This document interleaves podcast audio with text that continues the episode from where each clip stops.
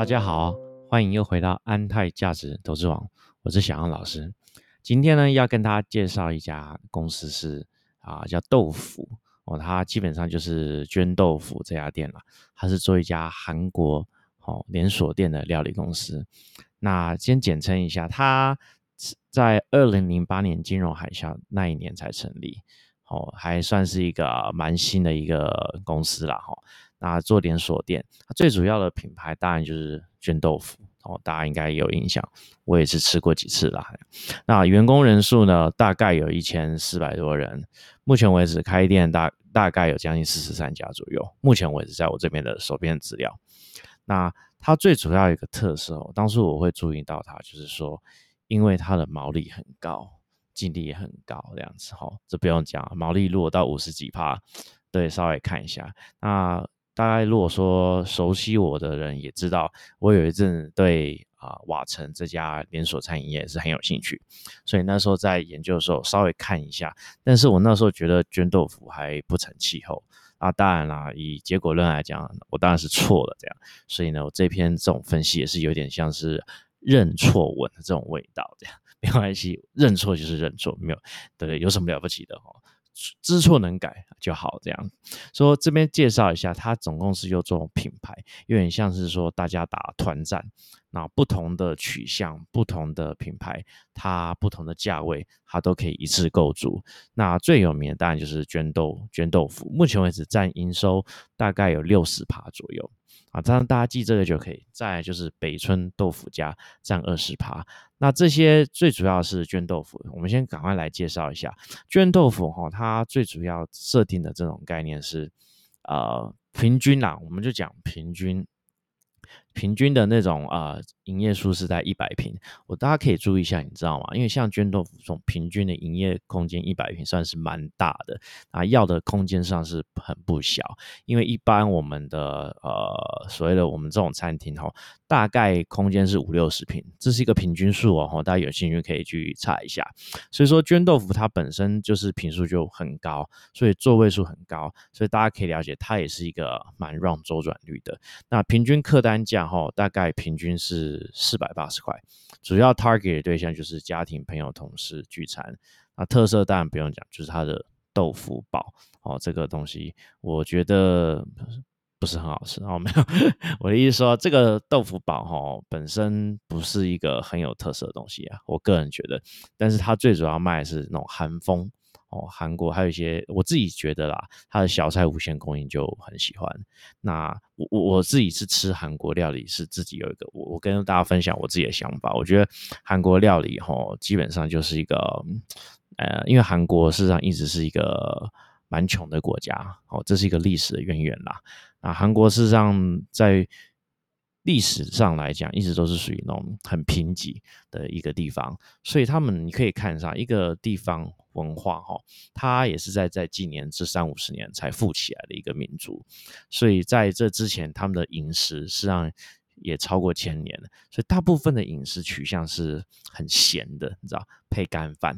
我以前在纽约念在工作的时候，我基本上就是居住在韩国的人的那种文化里面，你知道，所以我吃了韩国料理就。都是韩国人吃的东西。那举个例子哈，我的韩国的朋友会说：“啊，好久没吃到肉了。”哦，意思是什么意思？他们要吃肉是一件很困难的事情，我很难想象吧？没有错，因为他们住的地方哈，不是在首尔这种地方，那能够吃到肉都是一件很困难的事情。所以你可以看韩式锅料，比如说举个例子，大家有没有印象？像部队锅这种，什么叫部队锅？就是所有一大堆有的没的全部丢进去嘛。这样子啊？为什么啊？倒掉可惜，所以什么豆腐煲，什么韩韩式石锅拌饭，这些就是你知道，就是很都是很多碳水化合物啊。我这样讲，大家有没有比较理解？那事实上就是属于那种穷人饮食，贫瘠的穷人饮食。那当然到现在哈，比如说他们的泡菜，也是因为很穷啊，你知道？然后哈，韩国的气候也不好，长期在冬天嘛，所以说你要有一些腌制的料品，可以让你过冬。不然会饿死 这样子哈，所以你可以了解说，韩国本身这些饮食文化跟他们本身一个比较艰苦的环境是一个有很大的关系。那一直演进到现在，你有发现韩国的东西都很咸。如果你吃韩国的料理，你觉得不咸，我直接跟你说，你一定是吃到改良式的台式料理这样子。真正的韩国的这种东西是很咸很咸的，那为什么？它让你可以配饭吃。好好，那就先韩国这种料理先可以讲到这边。我这边要强调一点，就是说，简单来讲，为什么绢豆腐豆腐它的毛率可以到五十帕？因为是它很多汤汤水水哦，碳水化合物，呃，比如说卖你什么起司饭。起司饭是什么东西？哎，真的就是起司加饭，知道意思吧？所以呢，这种这种的文化，那这确实是韩国人的特色啦。也就是说，他卖就是这些呃韩国的，我们讲平民的所谓平民美食。平民美食就是希望每一个人都可以负担得起，所以负担得起就是大量碳水化合物，让你男生可以吃饱哦，劳工阶级吃饱就可以去工作。大家这样了解。那我们如果说有接触餐饮的人就知道，我们在做餐饮后上最大的最大的原料，最大的当然就是肉了吼，进口肉的支出哦。所以这样可以了解到说，为什么整体来讲，它这种绢豆腐这样的品牌，它毛利五十趴，好净利大概将近二十趴，所以大家可以了解这样的状况。好，所以我们先确定一下，就是说它的绢豆腐呢，它还有个特色，你可以参考。像我也去。看了几次，然后自己在网络上当然也看了很多布洛克拍的这些照片，就可以感受到说，煎豆腐哈，这个豆腐，吴总经理吴老板他们很聪明，他们不是只有在把韩国的这种呃料理带进来，他最主要是带的是哈韩，类似那种哈韩的那种风气，所以他们呢，有些是他们会随时开发新的产品，也会跟韩剧。好，这种热门的韩剧一起去走这样的一个时事话题、流行氛围搭配，这样子也会推出什么豆腐冰淇淋这样这种东西啊，引起或者说也会做一些啊打卡的服务。所以我觉得严格来讲，他算是还蛮用心的。我我自己是认为，就是说他卖你这些，就是说我就直接讲好，今天如果是一个豆腐包哦，台式豆腐包，对不对？夜市的这种东西啊，料都一模一样啊，你知道，料都一模一样。能嫩豆腐和豆腐皮，好啦，在夜市能能卖多少钱？对不对？一百八哦，一百五。那可是呢，如果说弄一个韩风，多点泡菜，哎，东西也都是台湾的啊，你知道意思吧？那他就可以因为这样韩风卖你两百八、三百五，哦，毛利就这样出来喽。哈，各位朋友没有感受到毛利就这样出来喽？这就叫做加持，原物料对不对？都一样，店的成本也一样，是不是？你说？呃，厨师是不是一样？也都是一样的人，都台湾人嘛，对不对？但是借由这样的一个韩国的这样一个加持，哦，就可以去稍微卖贵一点，然后去享受这样的一个毛利。那加上当然它厉害点还不止这些，比如说它的一些门市设计概念，大家有没有感受到？我们去吃绢豆腐，还有北村豆腐家，它都有一个韩式的主题，你知道意思吧？比如说它的外围，它的主题是什么？是韩抗，你知道？好上炕，你知道什么叫上炕吗？上炕这种东西是属于典型的好韩国文化。炕好这种好东北啊，中国东北韩国的文化，他们也就就回到我刚才讲，他们已经很穷，好，但是因为东北韩国这边很冷，所以呢，他们好都睡到炕上啊，就是那种炕呢，就是那种火炉啦，哦可以就是生活，啊，大家一家人就很温暖，那干脆就直接睡到炕上，那这样就可以保暖。哦，一直演变到现在，大家不知道有没有感觉？事实上，在我们去韩国，好，我们我去韩国的时候，他们的很多家庭，好，都很暖。为什么？他们的管线，他们的热水管线就是围着墙壁走一圈，你知道意思吧？所以他们就说，你你的地毯也是走起来暖暖的。哦，这是一种不同的呃国家所带来不同的一种文化。那他们这样的捐豆腐食品，他们很聪明。去抓一个主题，把它好好发挥放大啊！那当然了，我讲很白，就是说，所以大家可以了解到，说它不是，我就讲好了，哈韩也要哈的深入嘛，讲没错了哈。那以一般我们看到这些台湾人，好非连锁店，或是我们就讲老一代的这些人想搞那种哦韩国料理，事实上你去看他，有时候不是很用心，他就把一些韩文抄进来，给你一个韩国。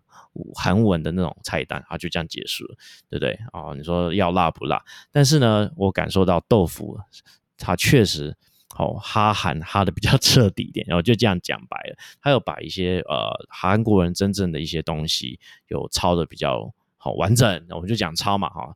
呈现的比较完整，然后用到用到他们的门市设计跟建筑。我相信呢，这样消费者也会有感觉。哦，这就是我个人觉得啊，豆腐算是一个很不错的一个地方。那好，这就是我讲到这个，我讲到这些东西，重点是什么？重点就是说你如何去把事情做好。那我认为豆腐他们确实把这样的事情简单的，好，就是哈韩，好豆腐煲，哦泡菜，就把这些东西就是。简单的把它做好，我认为是一个很棒的一个标杆。那我越来越被这家公司吸引，是觉得说，我觉得它上它的营业项目上很简单啊，它的发展策略也很简单，好，所以呢比较好追踪。那我直接跟大家分享，这家公司它的发展哈，年增二十趴是一定跑不了的。首先呢，它有一个品牌定位布局，它的。哦，绢豆腐大概就是在四百块左右。它往下走呢，你看它有韩式豆腐堡的专门店北村豆腐家，它还有韩国的叫呃江韩西，这种就是做类似像美食街的定时一百八左右的。那往上走呢，它有铜盘烤肉吃到饱。它有韩金马普，就是比较高价的这种韩式烧肉店，它就是类似这样多品牌一起打群架。它打群架是怎么在哪里打？哦，直接跟大家报告，它它基本上就是在所谓的百货公司的商场。我先先说明一下，这几年大家有没有发现，呃，百货公司，尤其是新的百货公司，好那个。餐厅美食的比例是大增的。我给大家一个数字哈，在目前为止，所有的体系，就是讲百货公司的体系啊，餐饮哈占比最高的就是微风。那以举例子哈，在微风南山，它餐饮比例超过三十五趴。我们觉得，呃，百货也觉得有点夸张。那一最初一开始听说了，我说听说一开始带起来的，事实上是全球购物中心跟星光三月。那时候他们就选择去试着把餐饮比例拉高。那在这之前，餐以前是没有餐饮的，像早期的搜狗，它只有美食街，所以餐饮面积大概就不到十帕。这几年哈，因为呃结构的转变还有加强嘛，他们的。那观念改变，所以慢慢把一些大店都搬到百货公司。那这就是目前为止整个的结构的改变。那以好豆腐来讲，他们很聪明。他们事实上除了第一家店，好，二我刚才说金融海啸那一年，他们第一家店开在呃，而且是敦化南路那边，好是街边店。那从此之后呢，他们就不开街边店了，他们基本上全部就是开这种店，我们讲店中店，哦，商场被。百货公司里面的店，好跟大家分享这两种开法有什么不一样。首先，这几年的趋势哈，我现在跟大家讲，这是一个趋势，不是一定哦。你不是说你这边就这样，你那边就这样哈。在整个台湾的这种零售餐饮的趋势，走这种走法，就是它的街边店哈，现在哈越来越不讨喜。好，为什么呢？因为街边店哈，它已经有点没落，那大家慢慢越来越喜欢去百货公司、商场去逛，而且还有停车。哦，还可以抵消费，而且我觉得还有一点哈，就是像我们自己我自己反省的，我觉得有一点就是啊，现在台湾上天气蛮热的，而且需要开冷气的室内需要开冷气的时间可能超过六个月哦。所以呢，如果说你去逛一些外面的商圈，哦，有一点没落啊，对一些合家大小去逛的话，可能只有秋天适合。还有呢，我们就举台北市的东区商圈为例好了哈，那这种商圈哈。除了没落以外，还有一点就是，啊，品质跟逛街取向参差不齐，哦，所以越我就觉得越来越不好逛。什么意思？我举个例子，在东校东路，哈，比如说，好，就讲中校东路跟东华南路交叉口，好的右边那家是怎么店？是 Nico，叫日光小铺。那日光小铺就是卖那种杂货的，三五十块。可它对面呢是卖什么？是卖劳力士表，好，中美中美钟表嘛，劳力士表。嗯，各位投资朋友有没有感觉差很大？所以说，我们 消费者要逛街的时候，哦，前一脚是杂货店，后一脚是老，对不对？是高级的钟表店这样子，就是大家觉得上有点难逛，所以呢，也很难去聚集这些人流。那加上呃，我们讲街边店很多房东，他们不是专业房东，什么意思？他们就是一群有钱人的下一代，你知道，就是以前嘛，三五十年。二十年前的这些上一代辛苦一辈子哈，挣了一个房屋，然后还可以出租当包租公嘛。然后包租公慢慢在这几年已经传给下一代。那传给下一代之后呢，他们已经习惯拿这样钱，所以他们也我就直接讲，他们不是专业房东。所以呢，你的很多周边附属设施，你的设计有没有可能动到结构啊？你甚至你的邻里关系，不好意思，房东通通都要你房客自己处理。那房客有时候觉得很烦呐，对不对？那如果说你今天搬到百货公司，租给你是我们讲二房东嘛，吼，百货公司这些商场，他们基本上算是专业房东啊，对不对？他们会帮助你维持所谓的公共空间的清洁整理，对不对？也会帮你维护，也会帮你引导客流。所以说，呃，在这几年，我直我直接说好了，我们这些做餐饮、做开店这些，他们的经营者，他们想什么？他们上次想的是说。与与其开街边店哈，你要了解的东西太多。事实上，现在开店中店哈，风险上比较低。我大家可以了解这个意思吧？就是说，呃，街边店哈，你会遇到很多好预期以外的事情。